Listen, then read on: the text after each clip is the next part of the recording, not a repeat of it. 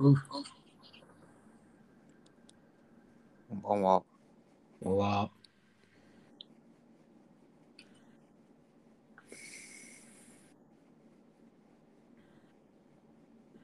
日曜日、日曜日ってさ、うん。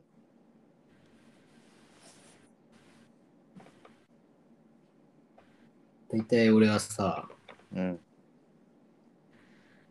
10時、10時になるちょっとぐらい前に起きるんだけど、うん。君は？俺は8時ぐらいかな。うん。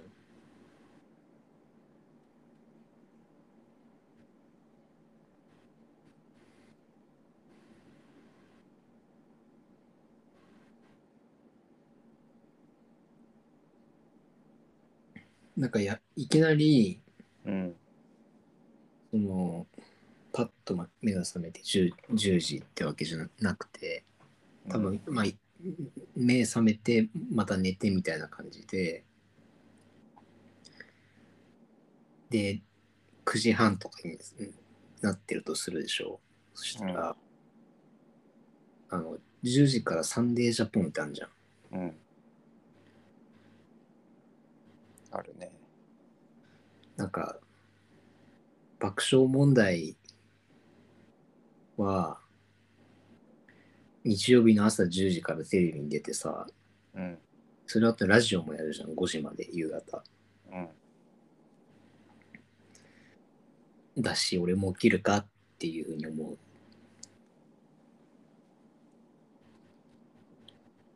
で、だいたい10時前に起きる。うん。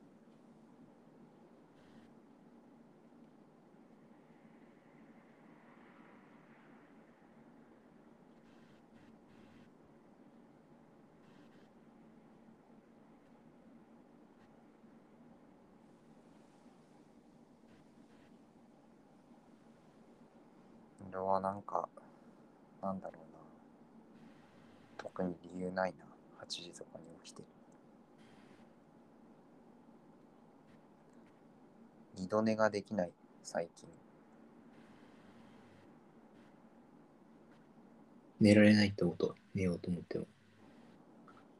うん。一回起きちゃうとね。俺いくらでも寝られるんだよな。そうなのかな。俺は寝られ普。通に休みの日とか、うん。普通にまあその9時とか10時ぐらいに起きてさ、うん。そっからちょっと活動して、12時ぐらいからまた寝られるな。に2時、3時ぐらいまで寝られるな、それから。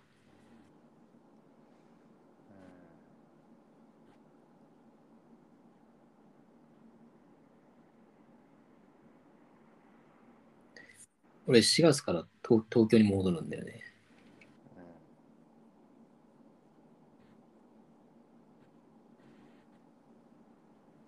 引っ越しとか忙しいね。家はもう決めたよ。あそうなんだ。私一人暮らしするそうだよ。引っ越しのあれも大体決まったよ。の。あ、段取り？うん。引っ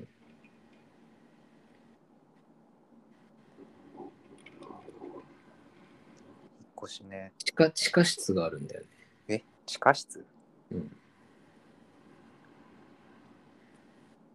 でそれ自分の部屋に地下室がついてる。そう。まあ、強気に言うと地下室ぐらいかな。強気に言うと、なんかあれ、あの、よくさ、な、うんそそっちの家ないか、うちとかあるんだけどさ、うん。あの台所にさ、なんか、ちょっとなんか物を入れておけるところが床下にあるみたいな。そんなのあるんだ。そうそう、そういうスペースがあるんだけど、なんかあの、例えば梅酒とかさ、そういうの入れとくみたいな。いや、床床下収納っていうとちょっと違う感じするんだよ。あでも多分その建築、建築法上は多分床下収納みたいな。いえー人入れんの？や、入る入る。寝られるとベッドも置けると思あ、そんな？うんえう。もうそれだけが決め手で決めちゃった。ーあ、なんかそれ段差になってさ、うん。沈んでるみたいな感じなの？要するにはしごがあって。えー、おうそうなんだ。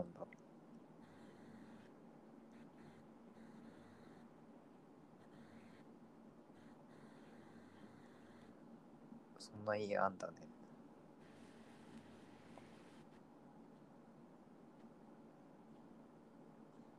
今なんか、うち実家の方でさ、うん。下の弟2人とも今年引っ越しでさ、うん。なんかてんやわんやしてるよ。関係ないだろ。え？関係ないでしょ。もともと一人じゃないの。俺はね、え、ちょちょ、弟よ。あ、弟？うん。いや、そうなんだけどさ。あ、でも一番下高校生だから。うん。今年卒業して大学行く。あ、それで出ていくんだ。うん。あ、でも今もう親元は離れてるけど、うん。さすがに18でさ、なんか全部引っ越しの手配とかしてねっていうのもあれかなみたいなうん。感じっぽいよ。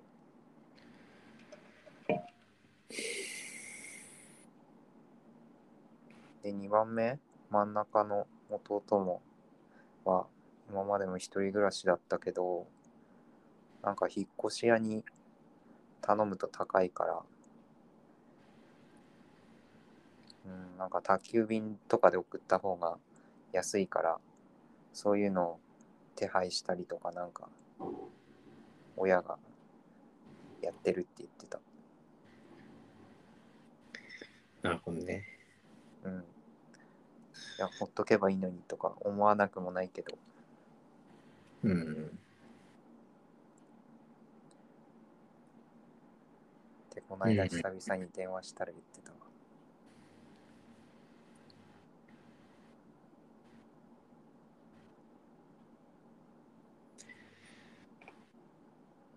俺も引っ越し、もう、俺、こっち札幌に来るときもうん、家見ないで決めてるし、あそうなんだ。決めてんだよね。で、今回も見ないで決めてんだけど、うん。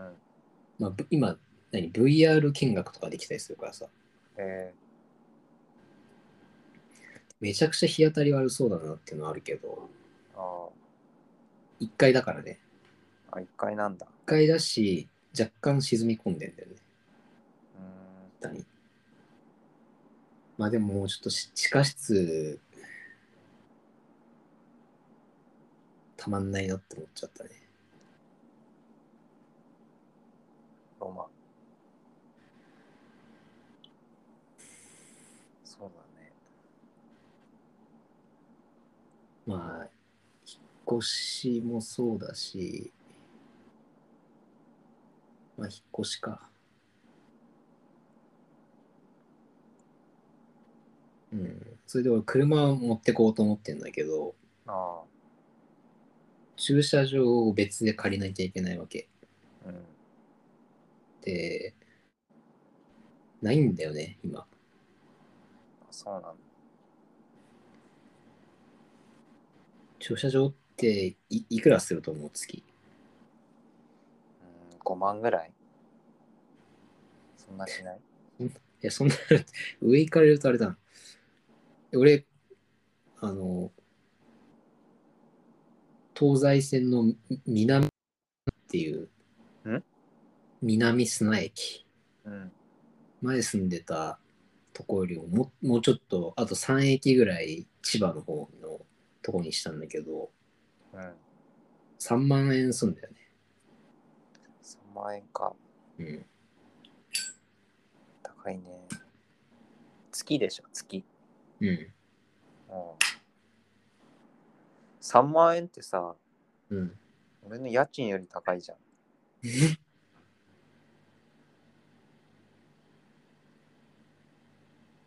高いな、そう考えると。うん、3万円って家賃より高いっていうか、お釣り来るわ。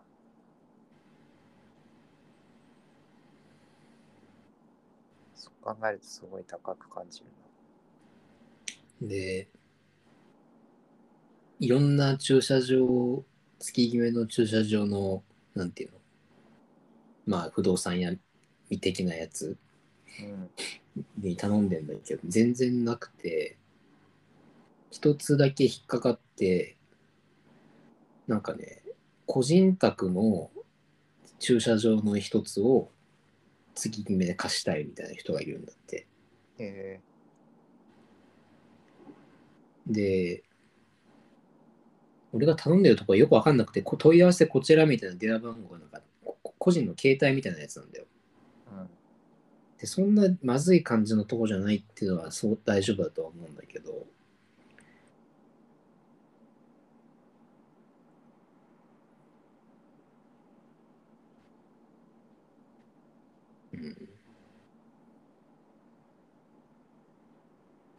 え、そこ借りんの？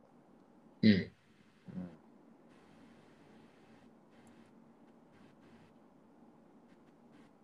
車って自分で乗って、乗って帰んの？うん、あ、違うんだ。引っ越し代は会社が出すんだけど、うん。そこに入れられんだよね。え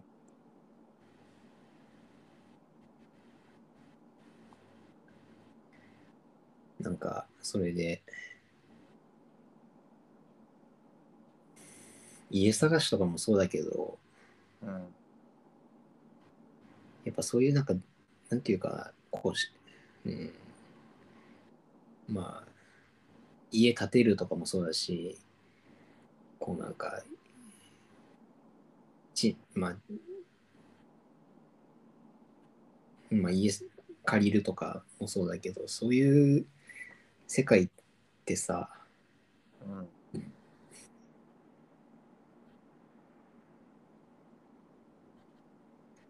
まあ基本的に騙される、なんていうか、いろいろ詳しい人とかっているじゃん。うん。こう相場がどうとかなんかこういうふうにやってとかこっちのがいいこういうふうにやったら安くなるとかさそうだね。なんか、仲介手数料は0.54ヶ月分までしか法律上は取ってはいけないとかね、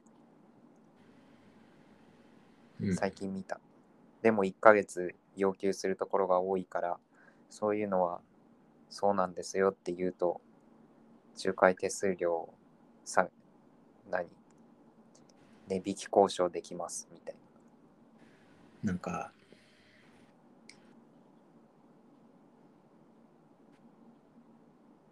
人生ってのはやっぱそういうことなんだよねな。そういうことなの？しんどくない？なんかおあのオードリー若林氏の本どっちだかな？社会人大学の方かわかんないけどさうん。あの安い風呂なしのアパートを借りるとした時の時とそうじゃなくてなんかこうテレビとか出られるようになってから借りるために不動産行った時でココーヒーが出て出てくることは初めて知ったとかさうん。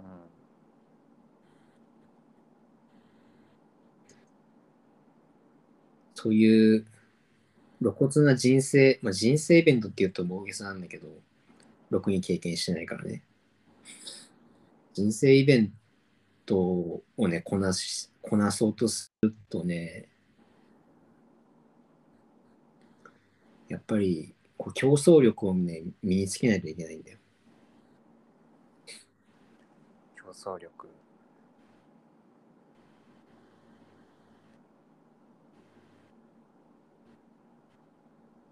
え、いかにバカを見ないかみたいなこと？うん。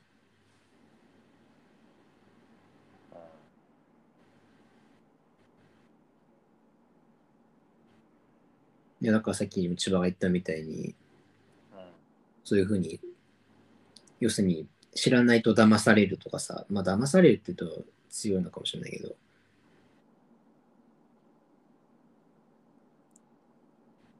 いろいろそういう知識をつけてやらないといけないっていうさ。うん。そういうのって本当うん、うん。なんか俺の考えは、うん。まあ、例えばね、まあ別に騙されてると思とか思ってないけど、でも騙そうとする人はある程度いるわけじゃん、そういう世界って。でそういう世界の方が騙そうとする人の濃度は高いと思うんだよ、密度が。うん。人生イベントのね。うん。だから俺、その人たちとは戦うために自分でこういろいろ勉強してとかっていうのはちょっと、ちょっと俺はできない。ややりやりたくない。あるいは、普通に、できない。うん。身につけられない。って思うから、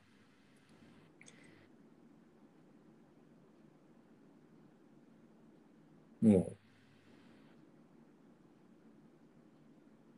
こいつを騙すのちょっと申し訳ないなっていうぐらい、この寄りかかっていくみたいなさ。ああ、これクリンチ。クリンチ。クリンチを仕掛けていくんだよ。うん。まあそれでもう、これ騙される、騙すような人がたくさんいるとかそういう話じゃなくて、もしそういう人に当たってしまった時のことを考えてっていう意味ね。そういう上での戦い方として、もう俺はクリンクリンチ作戦でいくんだよね。例えばさ、うんその駐車場でもそうだけど、例えば相場っていうのを自分でいろいろ調べて、理解した上で交渉するっていうのが、まあ、つ通常の戦い方だとすると、ククリンチっていうのは、要するに、これって実際相場とこれどうなんすかねとか、これって実際こんなもんなんですか？みたいなさ、要するにもう全く知りませんと。で、あなたどう思いますか？っていう、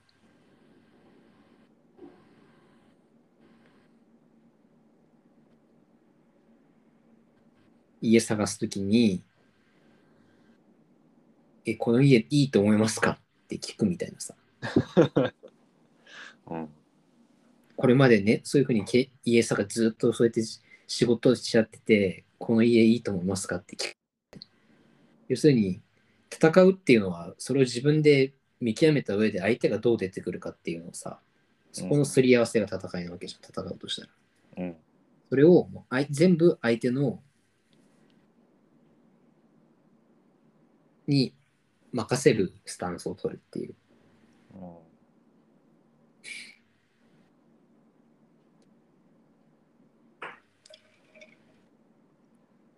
それって、それによってなんか相手の対応が変わるとかじゃない多分自分の、なんだろうな、自分の方のなんか、なんて言ったらいいんだろう。まあ、スタンスの問題というか。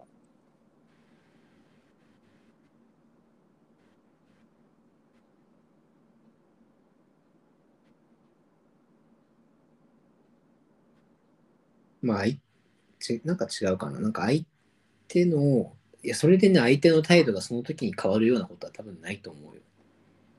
うん。でも俺、勘はいいからさ、あ、こいつなんかあんま信頼できねえなとか大体わかるっちゃわかるんだよね。でも、それを上回るっていうか、そこをす材料でさ、戦うようなものは持ってないからさ、ああ、これ多分今、だ騙されてるって言ったらあれだけど、うん。まあこいつちょろいなとは思われてなくても、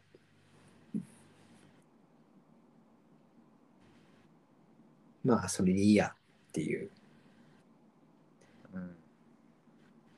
わかる？戦って負ける、戦うっていうスタンスを取るということと、クリンチをすること。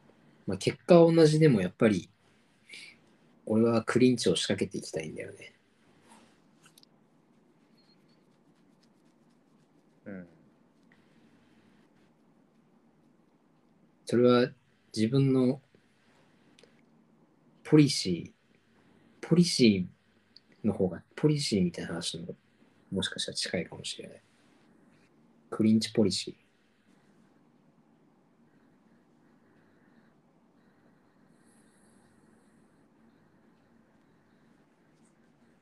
千葉は家とか探そうとすると大変だろうな。いえ。迷いまくるでしょ。迷いまくる。迷いまくる？うん。あ、でも割とスッと今まで決めてきたよ、家は。まあそう。うん。あ、迷うんじゃない後悔するんだ。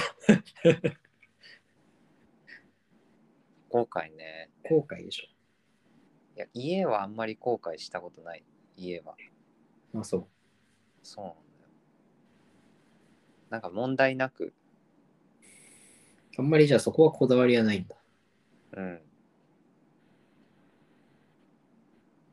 なんか問題なく生活できてれば、あそこのハードルがめちゃくちゃ低いから、なんかこう、お湯出ればいいかみたいうん。な。うん。でそこの要求水準が低いから、なんか大抵どんな家でもそんなに後悔することなく生活できてんだよ。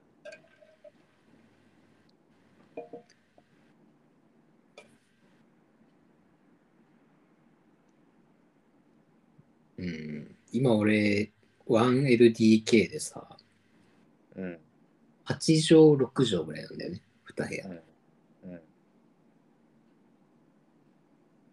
で、まあ結構もう持て余してるから、うん。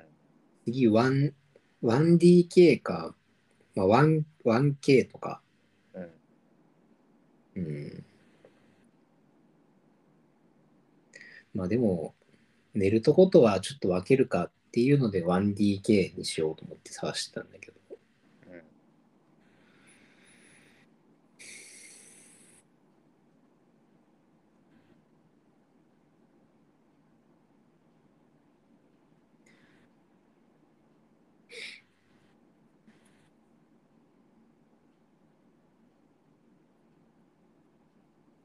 1DK ってなんか台所があるところと部屋の1個ずつじゃない？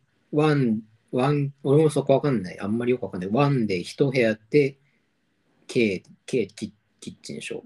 うん D って多分ダイニングでしょ。ダイニングかち千葉 A ってone、one S? S ってなんだよ one、1K だよ 1K ワン K。キッチンと部屋が1部屋なんかそういうのある？なんかや家探してるとね、結構あるよ。1DK とか 1LDK とかなんだけど、うんたまになんかよくわかんないアルファベットが入ってたりするんだよ。へえ1、R、R、あそれワンルームでしょワンルームキッチンと部屋が1、1、1RDK も？え何それ？みたいなさ、ワンなんかあるんだよ。へえ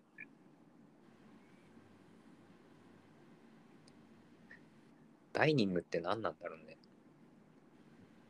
ご飯食べるとこ。なんかまあ、それも、一応ルールはあるけど、うんまあ、広さとかでルール決まってんのかな。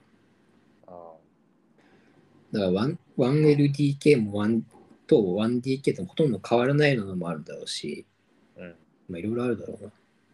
うんまあそういう人生イベントはね、ほんとしんどいよね。うん。うちのまあか会社の先輩とかでさ、うん。まあ、マンション一回買って、うん。で、こっちに札幌に家族で来て、その時にまあ貸すんだよね、人に。あで、こっちで子供がなんか増えたかなんかで、あ。うん。戻ってまたそこに住もうとするとちょっと狭いなとかでもう一個マンション買って、うん。で、そのもう一あの貸してる方のマンションってさ、うん。やっぱ賃料とかって結構頼りになるぐらいの額が入ってくるらしいんだよ。えまあ、まあ、例えば15万で貸してたとしたら、だとしたら、まあ、それなりに確かに入ってくるじゃん、毎月ね。ー、うん。である程度それなんか戦略的にやってるらしいんだけど、うん。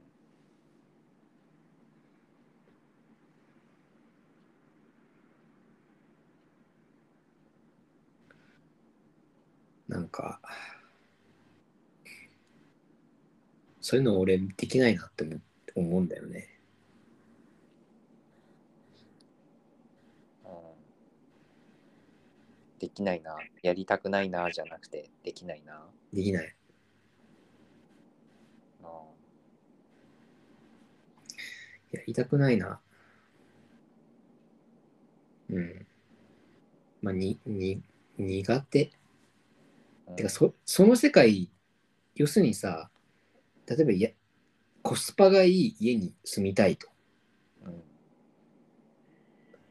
いうスタンスで生きるっていうことは、うん。コスパがいい家に住もうとする人たちの中で戦うということになるわけだよ。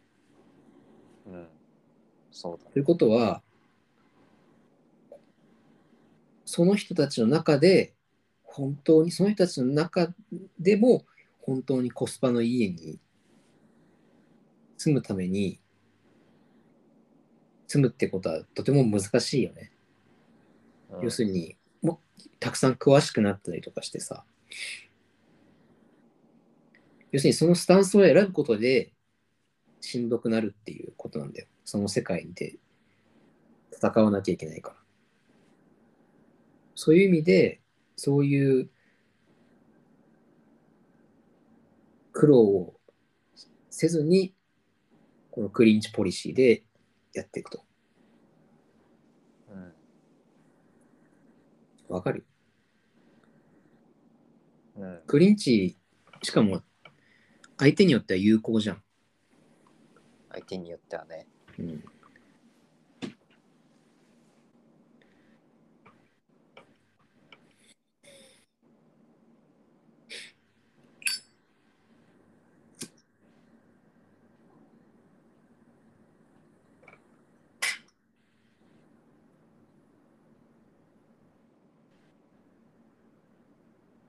うん。まあ、クリンチ。うん、クリンチも戦いの土俵には上がってるけど、勝つことは目指してない。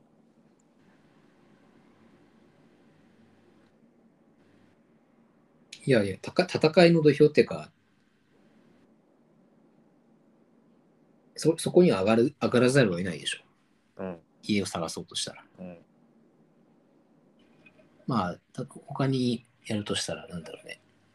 し知り合いの人にさ、知り合いのそういうの詳しい人にやってもらうとか、そんな感じかな。うん。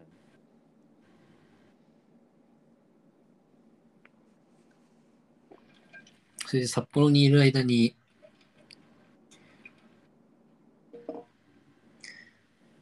何か思いしようと思って、うん。うちの近くにメガネ屋さんがあるんだけど、うん。個人の。えー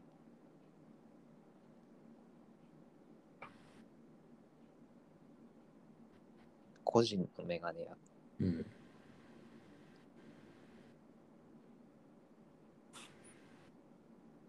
そこでメガネを作っ作った。うん。それがね、8万円ぐらい。8万円？うん。それは、すごいですね。うん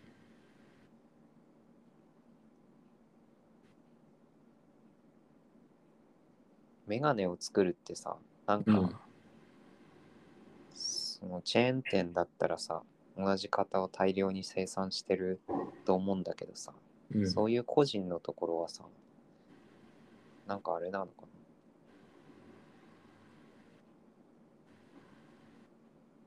あ、でもあれか。って言っても、そこがメガネ職人なわけではないよ。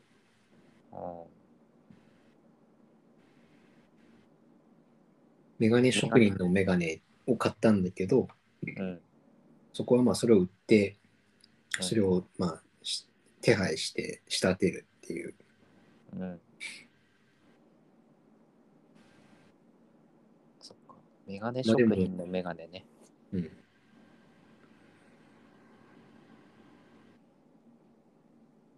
まあでも、もうすっごいいろいろ調べて作ったよ。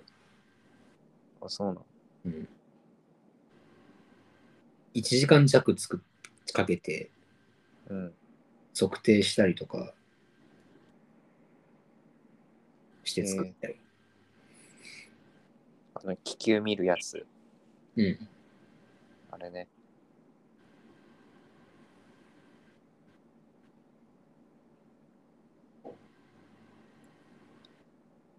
なんか眼科行くとさ、あの、空気さ、こう、吹きかけられるときあるじゃん。うん。あれ絶対目つぶっちゃうんだけど。目つぶんないでくださいね。眼圧を調べるやつでしょ。そうそあれ、ちょっと恥ずかしいよね。う。眼圧調べるやつ？うん。うん目つぶっちゃう。て照れ隠ししちゃうよね。あ、なんすこだ、いや、目つぶっちゃいますね、とかってさ。うん。何回も目つぶっちゃうから、まぶた抑えられるときあるもん。俺はないわ、それはごめん。そこはちょっと一緒に、そうだねって言えないわ。目つぶんないでくださいとか言われて、最後、も親指でまぶた固定されて。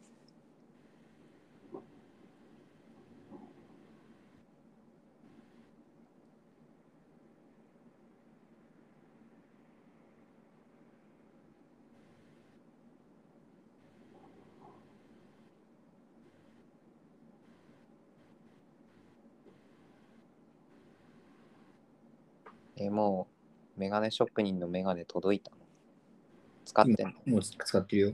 一昨日ぐらいに取りに行って、うん。亀の、亀の模様がちょっと入ってるんだよね。え？フレームにもう本当に1ミリよりも小さい、れ0.0 0.5ミリ、0.3ミリみたいな、うん。それもなんか全部手でやってるらしいんだけど、うん。亀の文様が入ってる。えそれがなんかブランドのやつらしいんだけど、ー、それもいいいいなと思った。あー。カ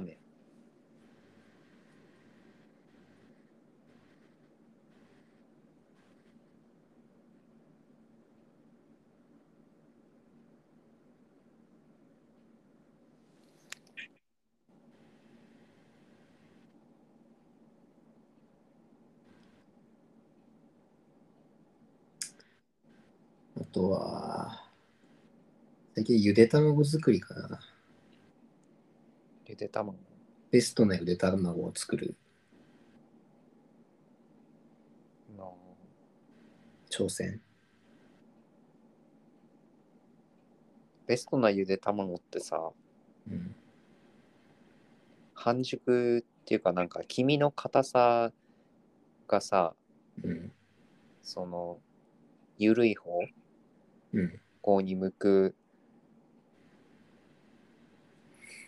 ベクトル上にしか存在してないと思ってんだけど。あのなんかもうさある程度黄身本当にカッチカッチ黄身普通に全部火通りましたみたいなやつだとさもうそこがこうそういう片片茹で卵のさもう到達点じゃない。それ以上もそれ以下も存在しないと思うんだよ。片茹で卵には。だからなんか半熟とかそういうの。半熟っていうところにしかさなんか黄身の加減かってところにうんゆで卵いいゆで卵悪いゆで卵っていう評価なんか存在しない気がすると思ったんだけど。いやゆで半熟多め卵の工程としては、うん。まあ、卵を茹でる、うん。あと茹でた後に冷やすんだよね。うん。急速に氷水で。うん。で、その後に剥いたものを何か煮卵みたいなさ、ああ。何かの味にするっていうとこまでが俺の中で、その、この工程に入ってんだけど、あそうなんだ。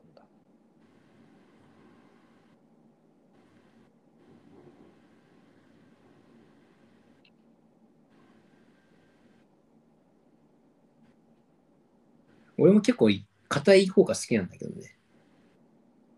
うん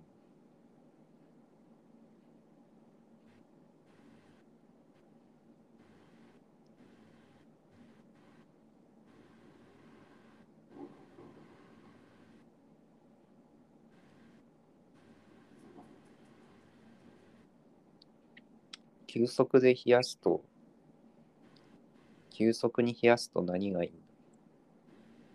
どうなるの？うん、殻が抜けやすいとか。身が締まるんだよね。うん。白身がうん。こうトゥルンとさ、クッという締まった感じになるんだよ。ああそうなんだ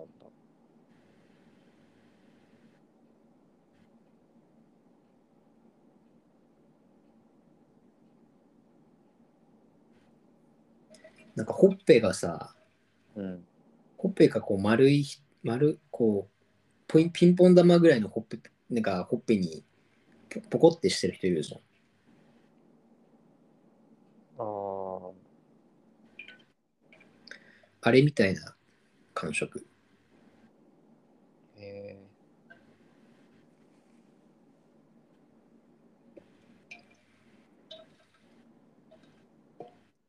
だから、結構俺はその料理、料理みたいな、うん料理とも言えないんだろうけど、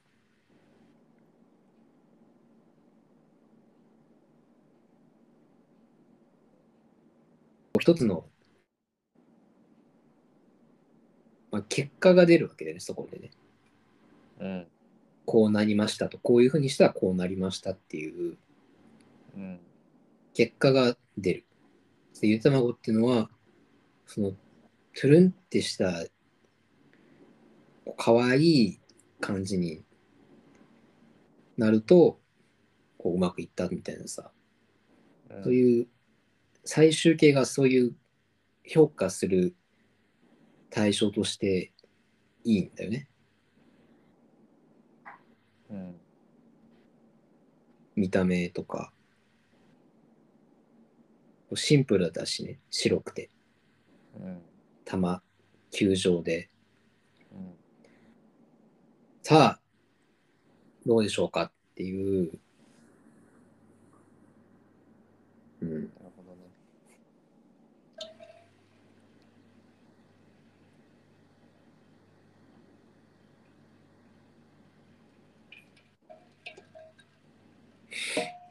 それはちょっと楽しみかもしれない。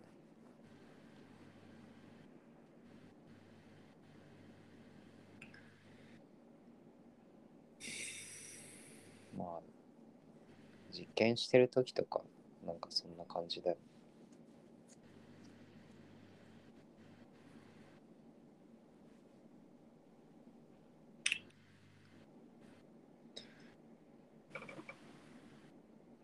それで？なんか、うんなんかさ、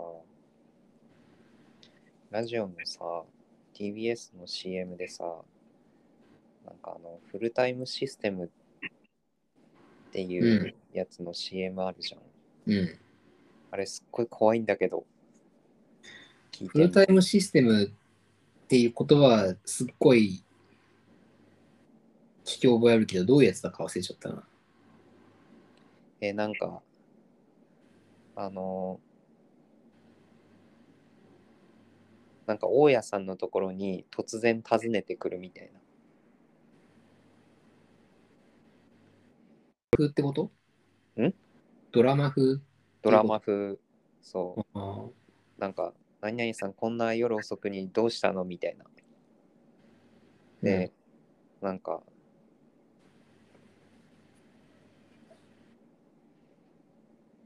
風だっけかな。なんかもう夜遅く、遅いから帰ってみたいな。なんか夜遅くに突然訪ねてきて、で、なんかすごい食い下がってくるみたいな設定なんだよね、多分。訪問者側が。うん。で、なんか、大家さん側が、もう帰ってくださいよみたいに言う言うと、なんか、訪問者側が、なんかその、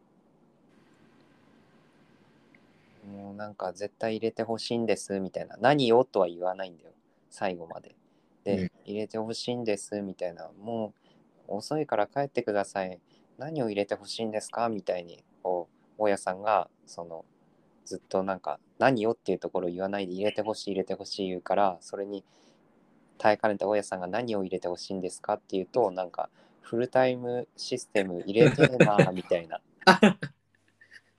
感じで言うみたいな 24時間誰でも何いつでも宅配便あが受け取れるフルタイ。ムシステム入れてえなみたいな 言うんだけどさなんか意味わかんなすぎて怖入れいんだよ。てでしょ。そうそう。なんかその突然さ夜中に夜遅くに訪ねてくるっていう設定もさ なんかわかんないしさそのフフルタイムシステムっていう名前がなんかその、なんか星新一的ななんか、ちょっとディストピア感があるな、その名前が。名前？うん。フルタイムシステムか。うん。24時間いつでも宅配便が受け取れる。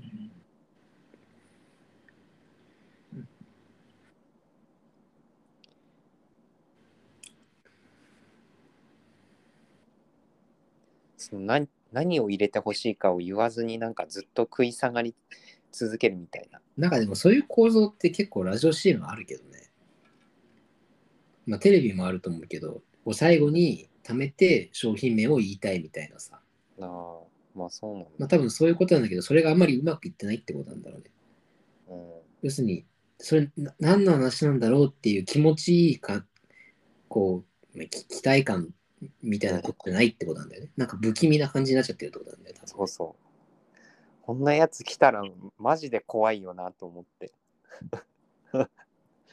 いや、CM だからっていうのもあるだろうけど、なんか、ま、意思の疎通が全然測れないみたいな感じがして怖いんだよ。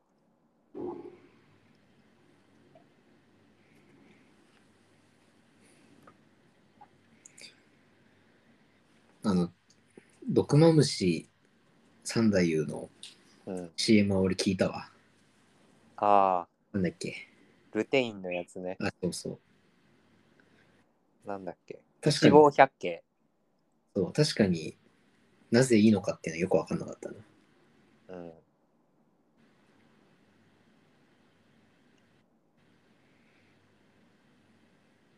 そうなんだよ。なんか、ラジオ CM たまにそういうのある。なんか気になるやつ。テレビ、テレビあんま見てないからって、ラジオ聞く機会が多いからっていうのはあると思うけど。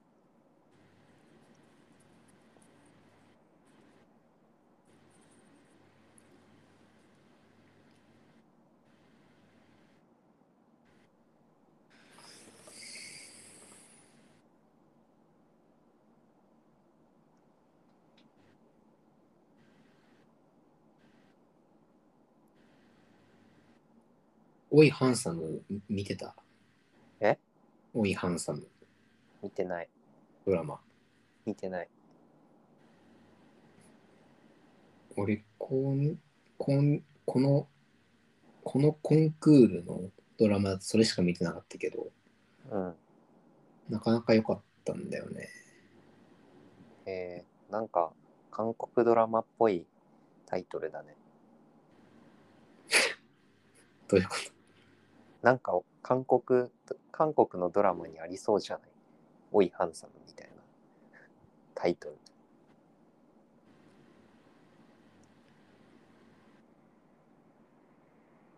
なんか恋愛ドラマ的なことか。うーん。恋愛、まあ確かにそうだね。恋愛ドラマ。うん。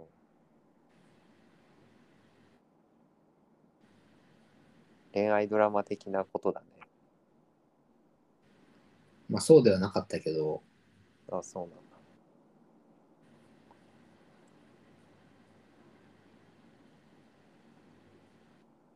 あの、マイ・インターンってあるでしょ、映画。うん。なんかあれっぽい感じなんだよね。へえこう、まあ、人生の、マイ・インターン見たことあるでしょ？あるよ。こう、まあいろんなことを経験してきて、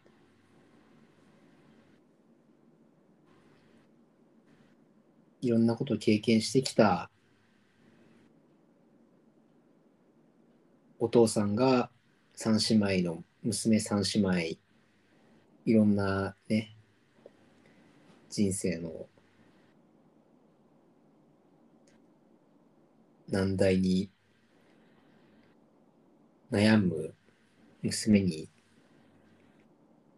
まあいろいろアドバイスっていうかなんか言葉を言ったりするっていうし仕組みなんだけど。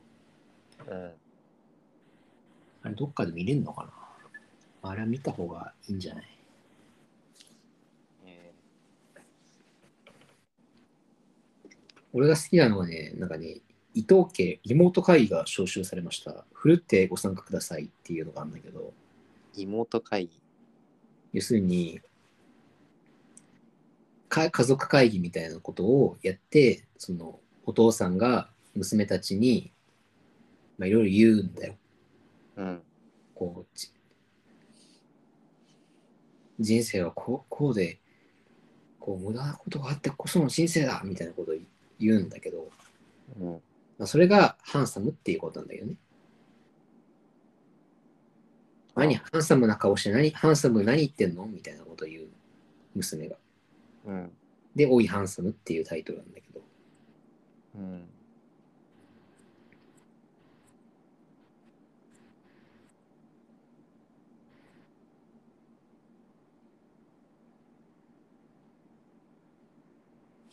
おい、ハンさんね。長女は31歳とか30超えたぐらいで、うん。まあ仕事を結構頑張ってるみたいな感じなんだよね。うん。で、結婚とかはしてなくて、付き合ってた人が実は結婚してるのを知るとかさ。まあ、割とだからいろいろまあまあその社会人になってから何年も経っていまあいろんなことはいろいろ経験して、まあ、結構ドライになってる感じ。えなんかだけどミュージシャン路上ミュージシャンとちょっと恋に落ちちゃうみたいなさ。で次女は専業主婦主婦をやってたんだけど夫が浮気をしてるみたいなー、うん。で長女はニートニートっぽい彼氏がいてだけどその人とは別れてすごい低周関白っぽいちゃんとした会社勤めの男の人と結婚するかどうか悩んでるみたいなさ要するにもう人生のいろんなイベントに遭遇してるわけだよね。うん。そこでいろんなていろんな出来事があって、それをハンサムなハンサムな顔してお父さんが見守っているっていう、うん。まあ、コメディなんだけどね。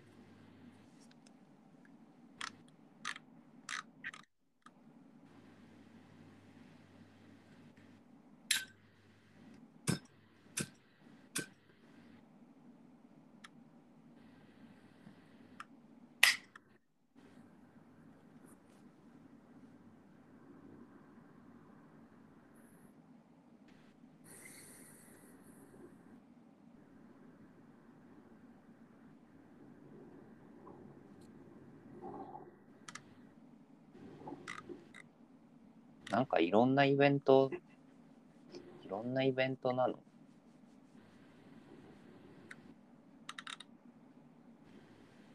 なんか結局、なんか3人ともさ、うん。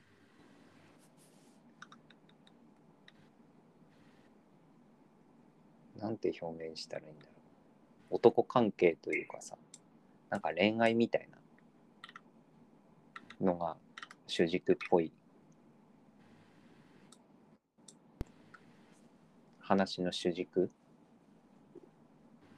まあそうね。遭遇する問題の。でもドラマ自体がなんかそのスピード感がある話じゃないからさ。うんまあそうね。そう、そう、そうじゃそうだね。まあでも別に、なんていうか、まあ大切なイベントの一つか。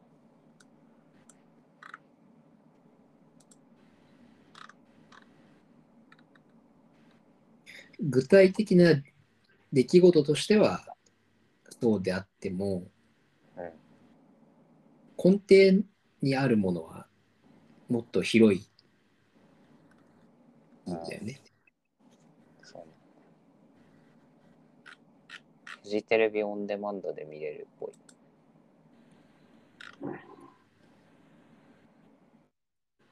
俺は最近、ここ何年か見たドラマで一番良かったな。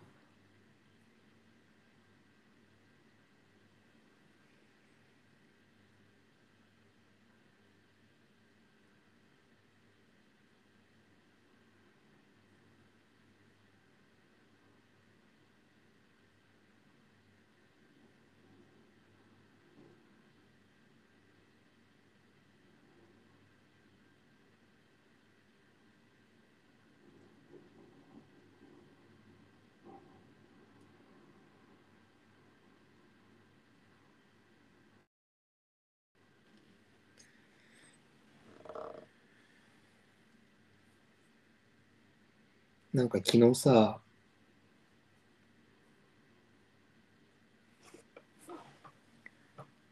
あれ聞こえてる？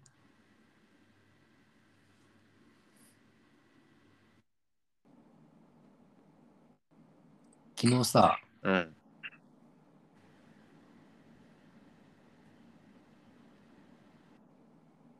大学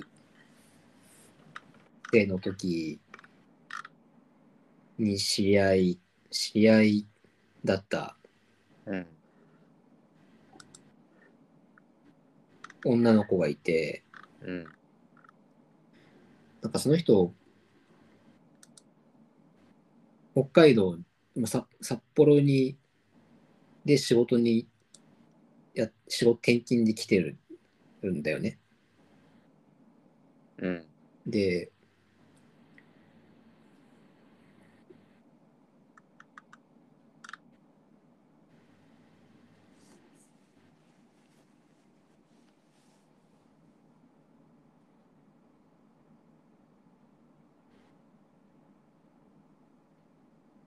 あれ？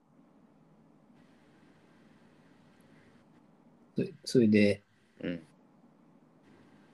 俺、書いた記事とかって名前が載ってたりとかするして、え載ってるから、なんかそれで連絡が来て、ー、うん。の、コーヒーを飲みながら話したんだけど、うん。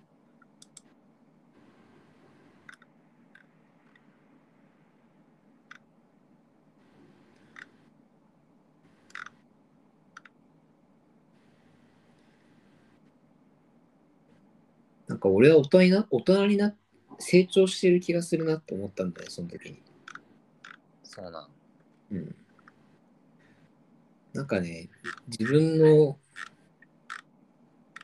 自分のことを、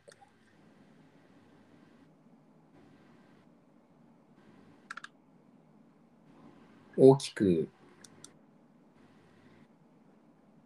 見せようとさ、うん。したりとかしないんだよね。うん。っていうのは、なんか、その子、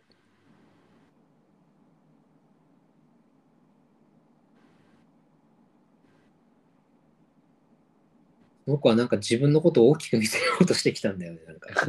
あ、って思ったんん。って思ったんだよね。だだから、その反反面教師的に自分がそういう態度だったのかもしれないけどさ。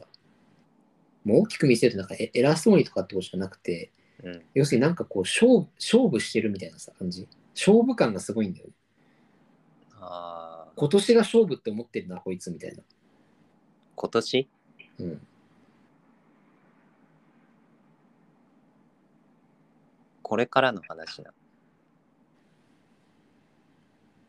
なんか今までこういうことやってきた、きましたみたいなので大きく見せようとしてるってわけじゃないんだ。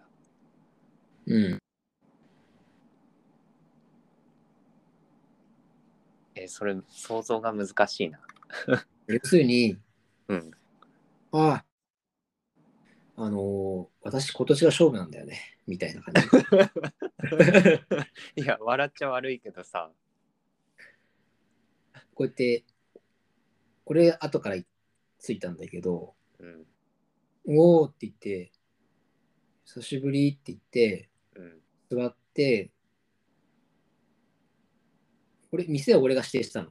うん。俺がたまに行くカフェみたいな、空いてる、なんか、なんかあれだなと思って、そこを空いてるとこだったんだけど、指定して、うん。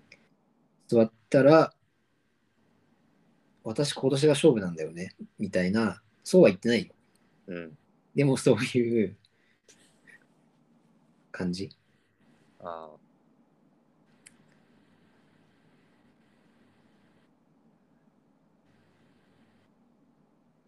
え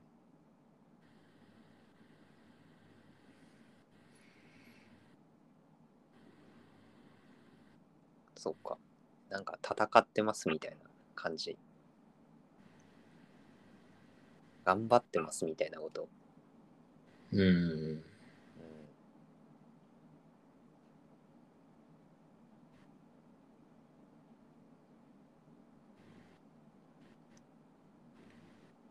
でもなんか要するなんていうか、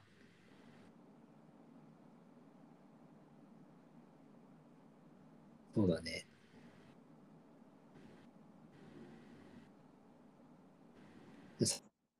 家探しみたいな話とも似てるけど、そう。だからそそういう意味での勝負の、勝負のフィールドに、でやってますよっていうああ、なるほどね。感じ、というスタンス。ああ、ああ、なんとなく。うん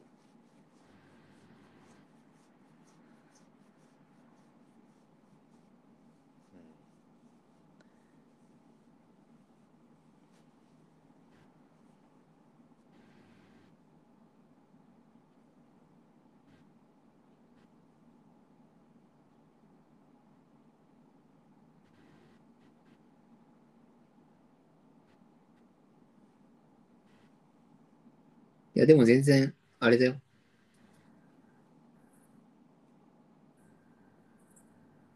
そんなに、そんな人じゃないよ、別に。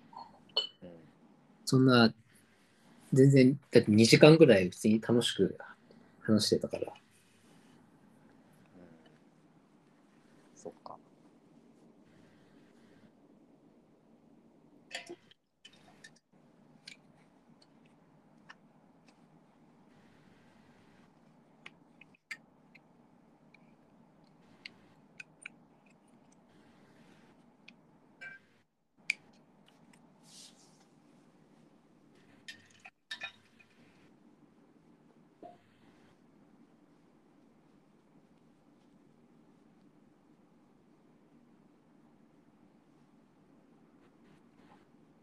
やっっぱりまあ、その、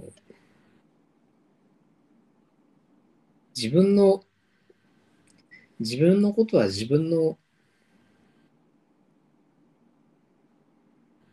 自分が磨いてきた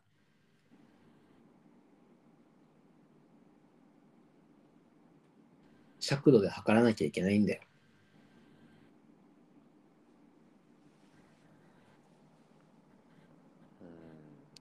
ハンサムで何言ってんの？って言わないの？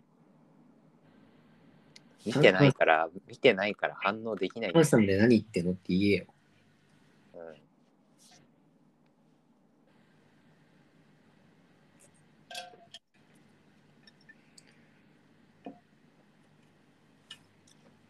まあそういうドラマだったんだよね、要するに。うんなるほど。なるほど。まあ、いか言う言うことは本当ストレートなんだよね。要するに、今の話で言うと、自分、ほ他の人の土俵で戦うなと。うん。自分の土俵で戦えと。うん。人生は他の自分のものしかないとかさ、みたいな感じなんだけど、うん。でもそういうメッセージをね、ドラマとかで伝える、うん。遠回しに伝えるんじゃなくて、そういうふうにど真ん中に伝えるんだけど、それがこう、説得力のあるコメディとして作品になってるっていうのは、うん。こう、作品っていうのがなぜあるかっていう、やっぱそういうことのためにあるんだと思うんだよね、俺はね。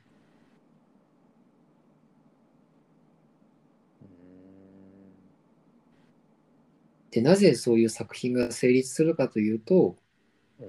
やっぱりそういう伝えたいことっていうか、訴えたいこと、うん。作品にしたいことがやっぱりある人が気持ちよくその作品を作っているっていうことが大事なんだよ。うん。なんかさ、うん。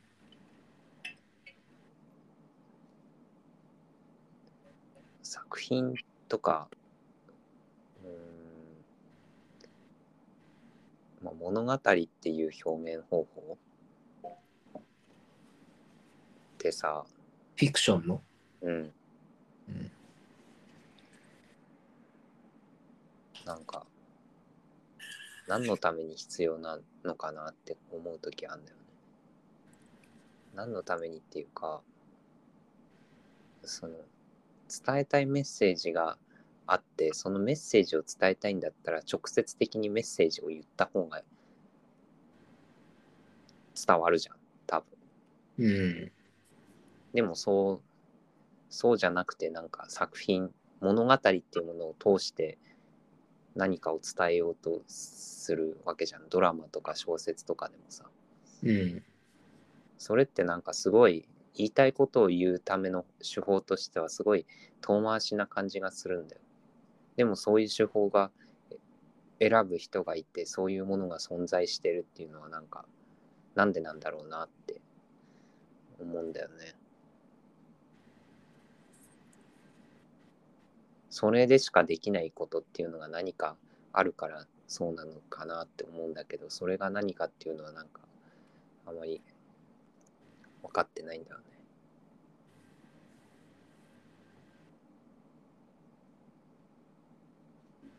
まあ、それ、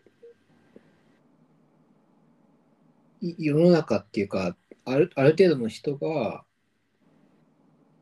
要するにドラマとか小説とかさ、うん。映画とか、うん、そういう枠組みっていうのがあるっていうことを、そこが前提としてなって、そこがそこからスタートしてるっていうのがまずうん。あるでしょ。うん。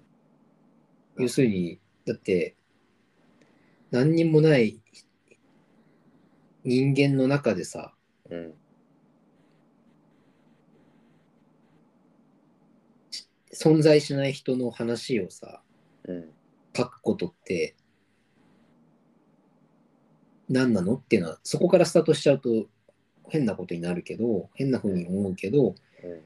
小説とか映画とかそういうものが一つ一つのルールルールというか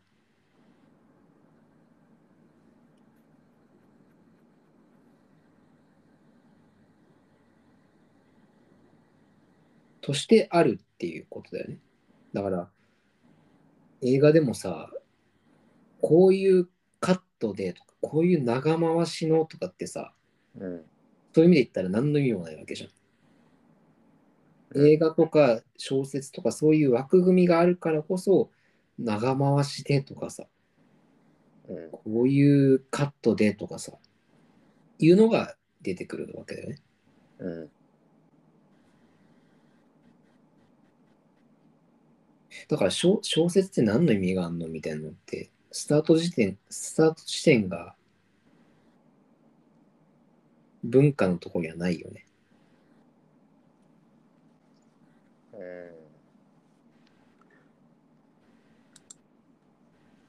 そうだね。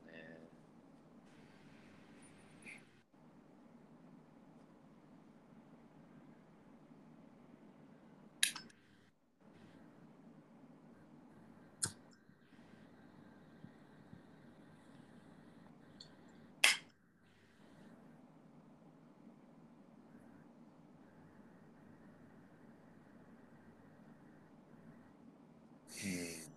なんか、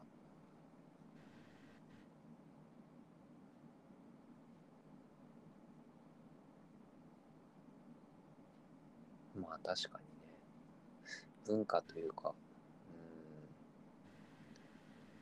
中身、意味にしかフォーカスしてないもんな。その、言いたいことが、伝えたいことがあるんだったら直接言った方が早いっていうのはなんか、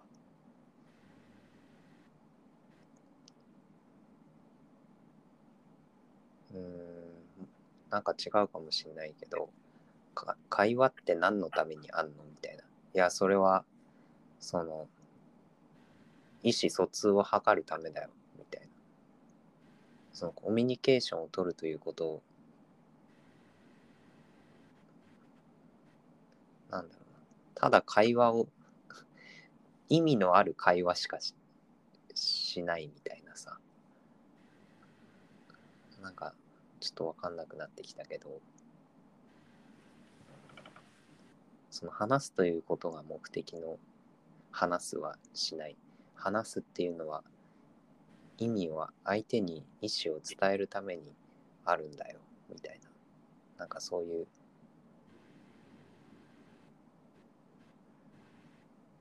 うん。何言ってるかわかんないかもしれないけど、なんか、かそういう感じなのかな。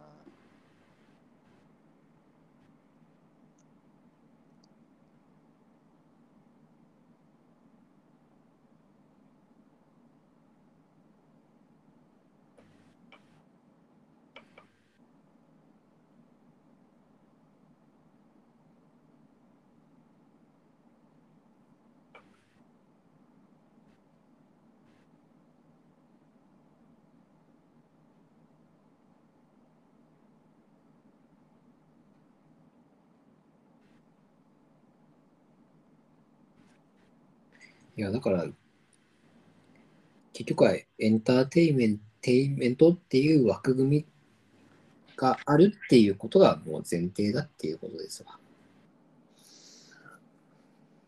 うん。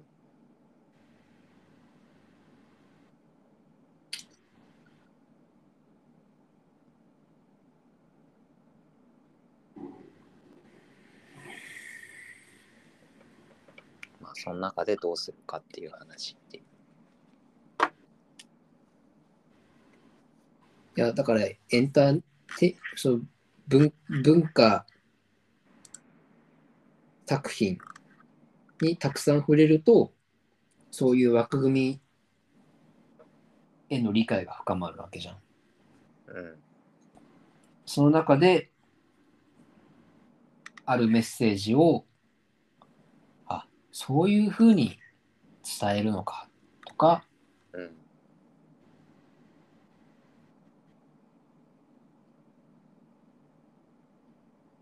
エンターテインメントとして受け取ることの面白さとか、さってことでしょううん。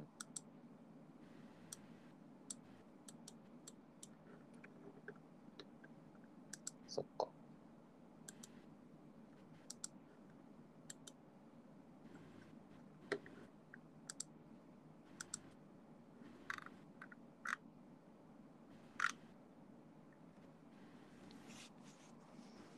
何ヤフ、ヤフコメ書いてんの？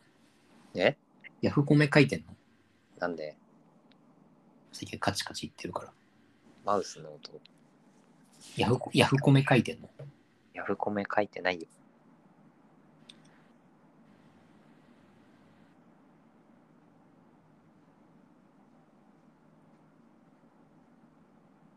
ヤフコメって、よくなんか、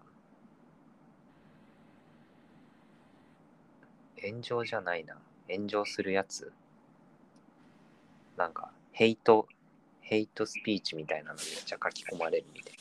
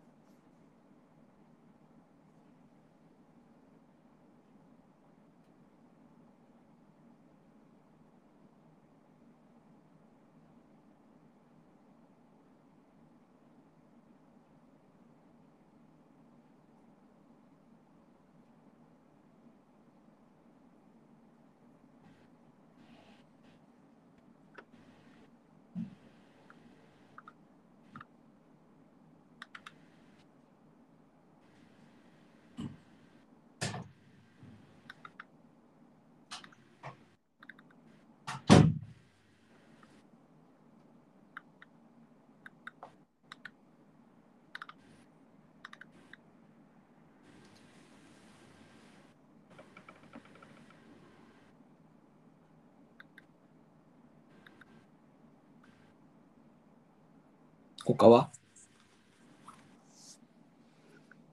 他？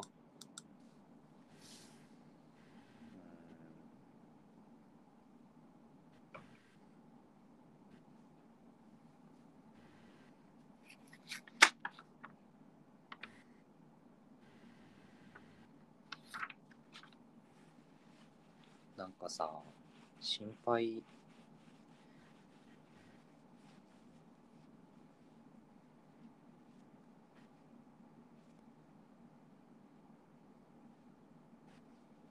あれ、でもこの話したかな前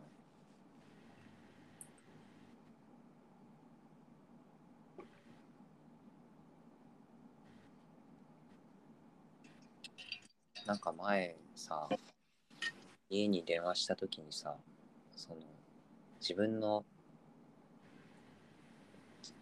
何？俺のことが心配だっていう話をされたんだよ。犬？私。自分の？はい。私のことが心配であるという旨を親に言われたんだけど、うん。こうこうこうこうこういう点があるからそれが心配ですみたいなうん。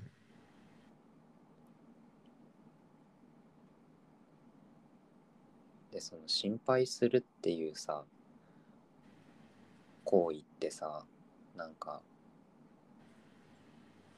いや心配するっていうことはその人のことを気にかけているんだよとかなんかそういうのはまあそうなんだけどでそれは何？そういう、うんそれはなんかまあありがたいなということなんだけどさ。でも心配するってなんか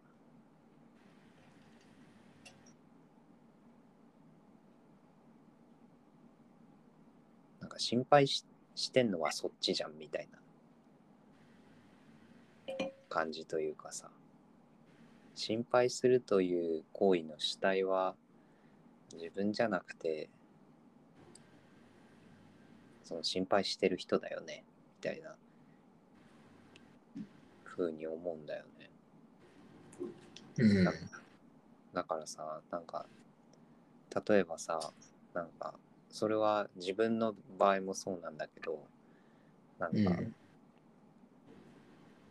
人にさなんか前あったのはえっと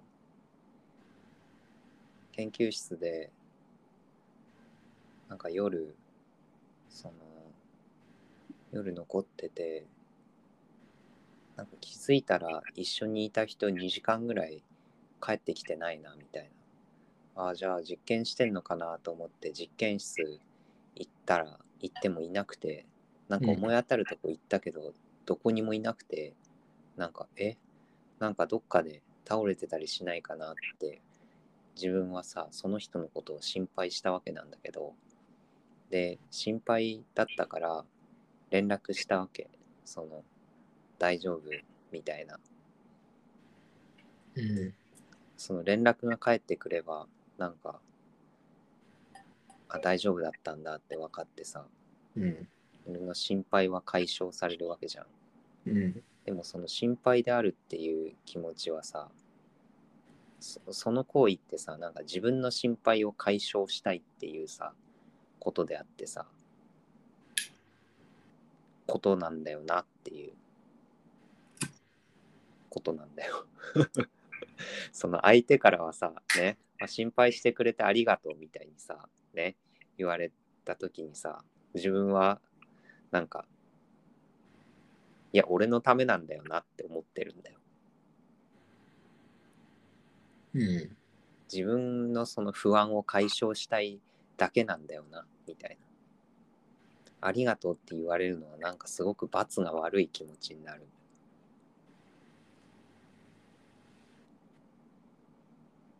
俺のためだしなみたいな。あ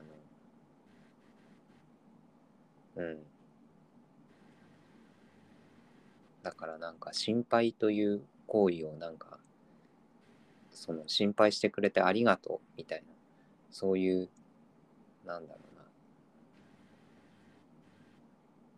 なんか前向きなというかその心配される対象に対してなんか前向きな感じというかありがたいことである、まあ、ありがたいことであるのはそうかもしれないんだけどっていう風になんか捉えられてるけどなんか自分にとってはすごい結構自分の捉え方としてはなんか割と利己的なというかだって心配その心配して心配し心配っていうのは自分の気持ちだしなんかそれを解消したいっていうことなんじゃないかな相手を心配してそれを解決自分の心配を解消するために動いてんのかなっていう風な感じがするんだよね。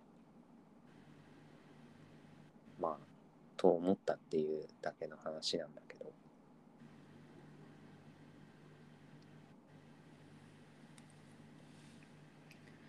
その、これ俺のそうだけど、ち千葉のその、お父様、おお母様はいが心配してることってさ、うん。千葉は、千葉は、なんか、暗いし、なんか、はははっきりしないし、みたいなさ、うん。いう、いうふふい雰囲気のことあ、そうそでしょ？うんいや、だから、それと、あれ、しばらく帰ってきてないけど、どっかで倒れてるんじゃないかっていう心配ってさ、う。うん。ち違うと思うんだよね。あそうかな。だから、うーん。だって、ちゃんと、あの、鍵、家の鍵閉めてきたっていう心配とさ、うん。ちゃんと、例えば第三者から、ちゃんと家のお母さんとかお父さんから、ちゃんともう家の鍵閉めてきたかっていう心配とさ、うん。うん、お前はなんか声も小さいしっていう心配って違うじゃん。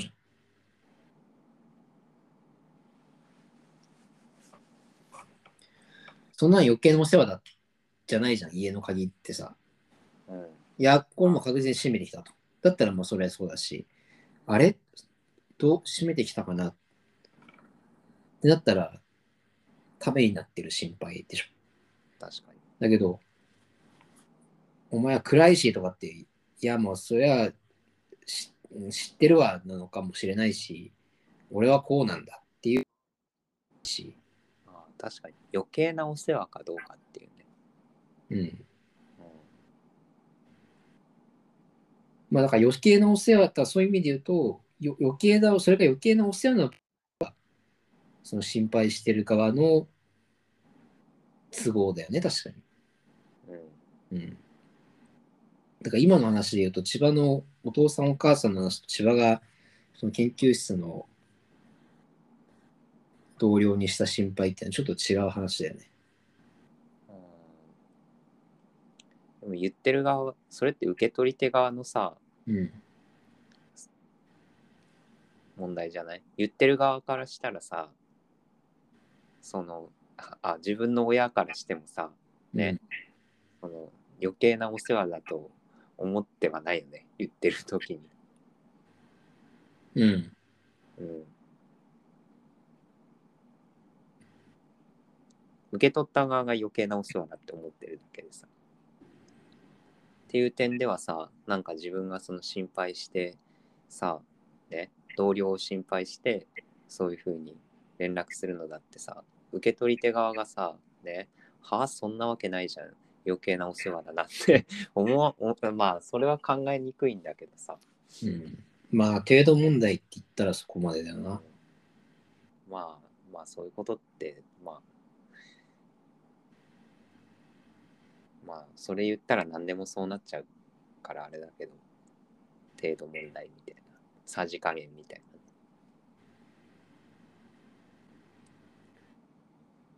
まあ、そこは程度問題っていうのは本当に程度問題なんだろうっていうことと、一つ確かなこととしては、そうやって心配されるっていうことは、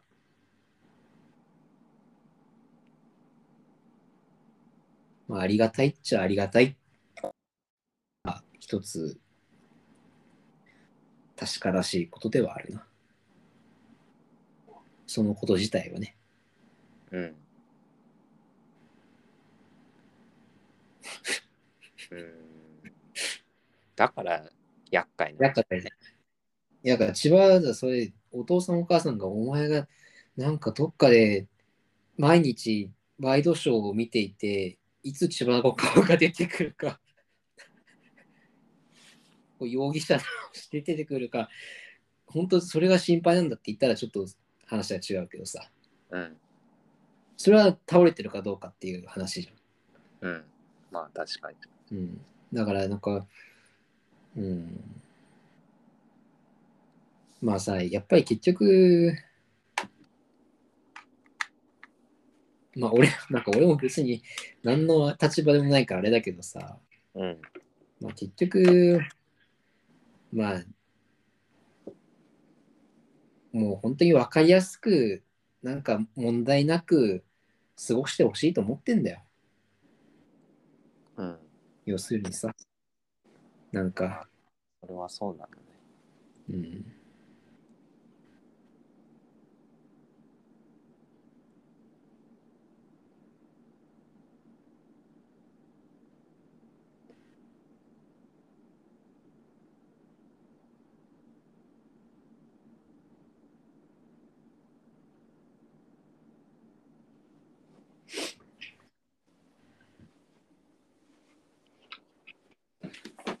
まあ、それが電話ぐらいだったら、まあ、耐えられるんじゃない？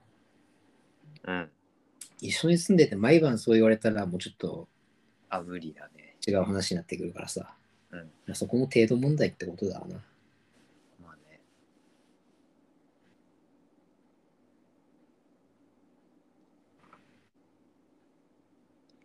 それ1月1日の夜中にかかってきたんだよ。酔っ払ってるだけじゃん、それ。うん。寝てたんで、うん寝ててかかってきて、なんか、そんな話だったから、もううるさい、まあ全部知ってるからっつってブチって切った。もうそれ、周り見渡して、あれ？あいつだけいねえぞって思ったんだ。多分ね。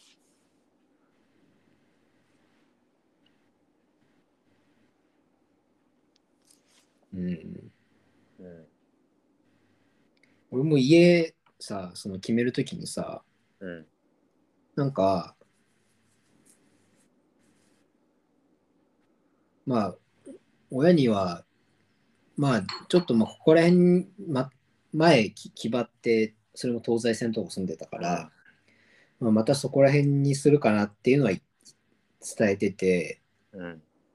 で、まあなんか決めたらいここにしたわって言えばいいかなって思ってたんだけど、うん。なんかね、こ保証金だかなんかのお金が安くなるキャンペーンみたいなのやってて、うん。そのキャンペーンに適用されるためには、この緊急連絡先の確認っていうのをすれば、それが適用される条件になってるんだよね。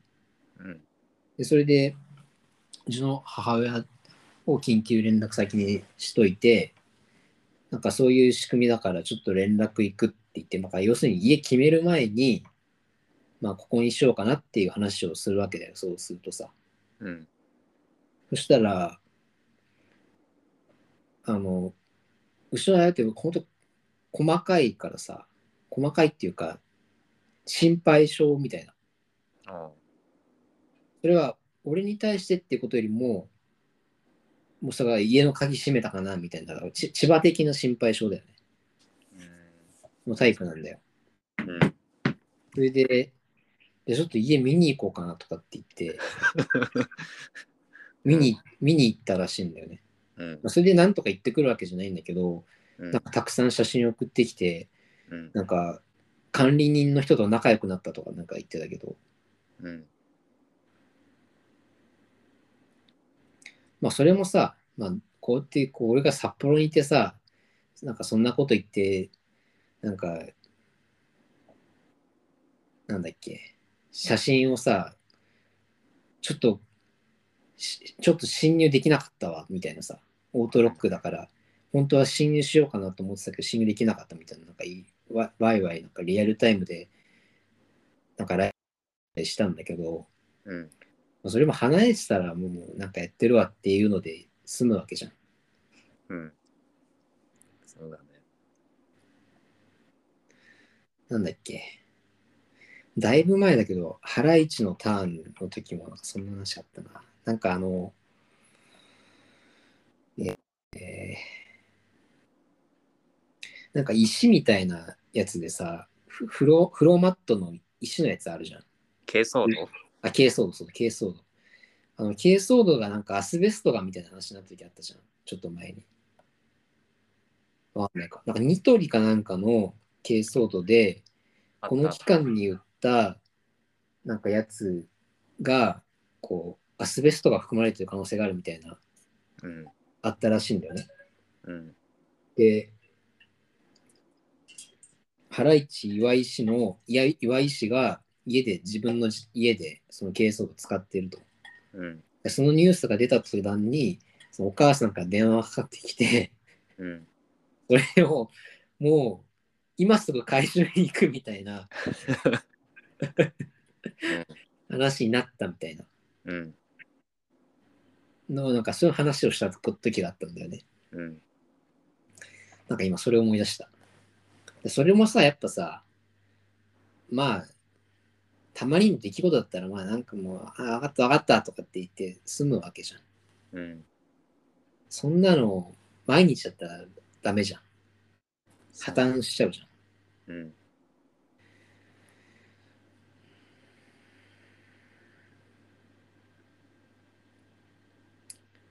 まあだから、心配みたいな話ってのは結局そういうとこだな。うん。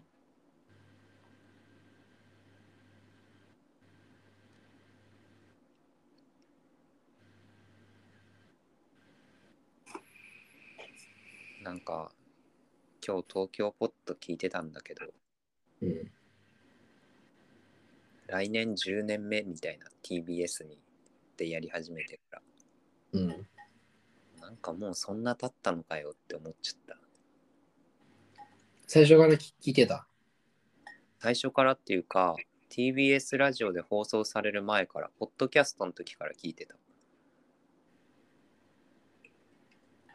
10年以上前か。うん今から10年前っていうと2012年。高校生、高一高校1年生。ん？あれ？じゃあ高校2年生か。高校来年1年生、2年生か。じゃあ違うわその時聞いてないわ大学1年生の時でも聞き始めたで、2014年じゃん。うん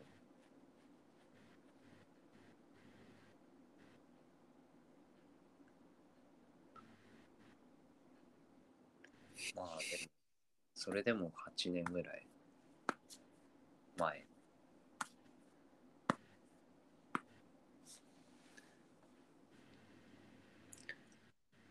それはあるな、でも。なんかよく大学生？聞いてたんだよな。え？釣りしながら聞いてたんだよな。大学1年生の時。夫何しながら？釣り。ああ。魚釣りです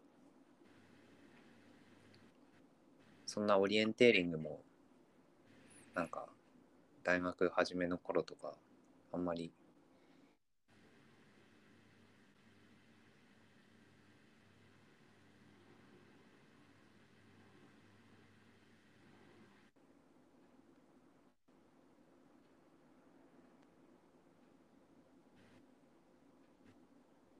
うんまあすいませんなんか話の腰を折っちゃった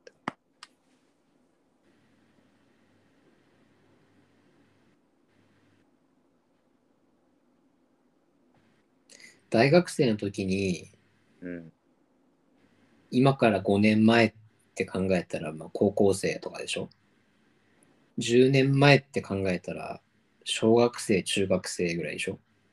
うん今から10年前って考えたら、でも高校生か。うんまあ5年前って考えたら大学生だよね。うん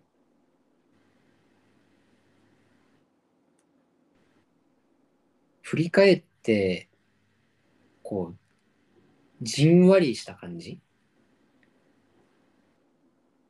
うんがするのって、ようやく今頃じゃない？だって。大学生の時過去振り返っても、高校生なんてまあ、まあ、ただ学校行ってるだけなわけじゃん。そうだね今から5年前って言ったら、まあ大学、大、大学生も終わりの方か。うんなると、なんかいろいろやっぱ起きてた、起きてるじゃん。うんでまあ、あと、これからまた5年経って今を振り返ったら、なんか、生々しいよな。生々しいまあ確かにそんな感じがする無。邪無邪気な感じじゃないじゃん。うん。まあ大学1年生、2年生ぐらいはまだ無邪気な感じだったかな。確かに。振り返るっていう、過去を振り返るってことがだんだん有効有効になってきたっていうかさ、うん。この重みが出てきたんだよね、きっと、最近。うん。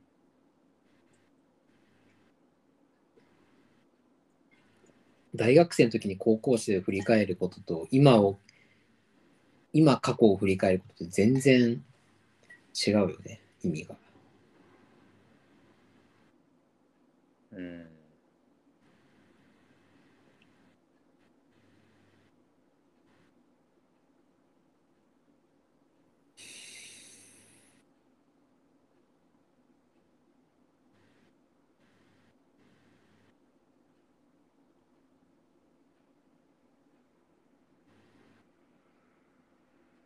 なんまあ、そうか。そんな感じはするね。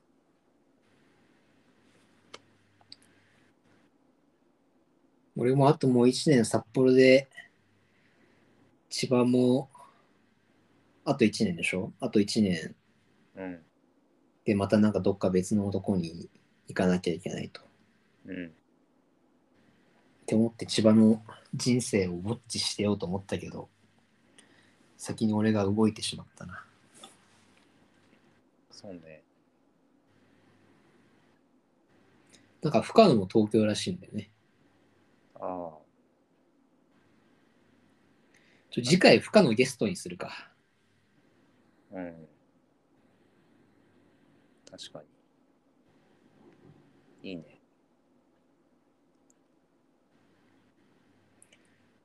まあね、深野もね、社会人になりたての時期っていうかさ、うん。の時にやり取りしてると、してた時の深野ってなんか、こう、自分の感覚との似てる感じっていうかさ、既視感みたいなのが結構あったんだけど、うん。多分もう3年経って、うん。多分いろいろ、その中でもいろいろ考えてると思うよ。うん。そっか。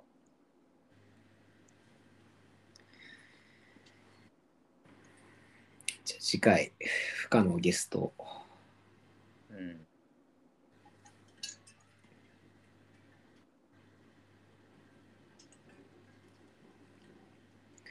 まあ、1ヶ月弱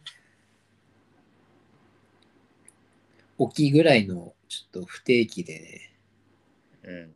やっていこうかなと思ってんだよね。うん。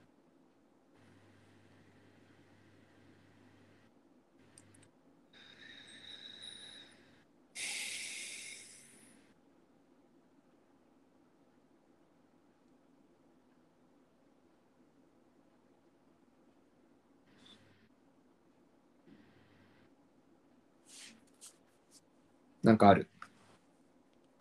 いや、ないかな。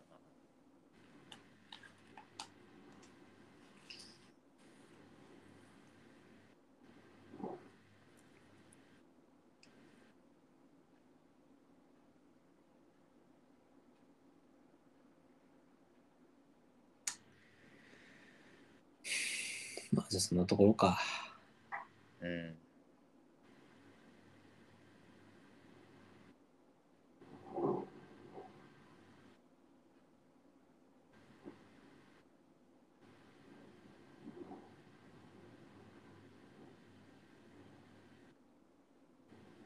よし。はい。じゃあまた次回お会いしましょう。はい。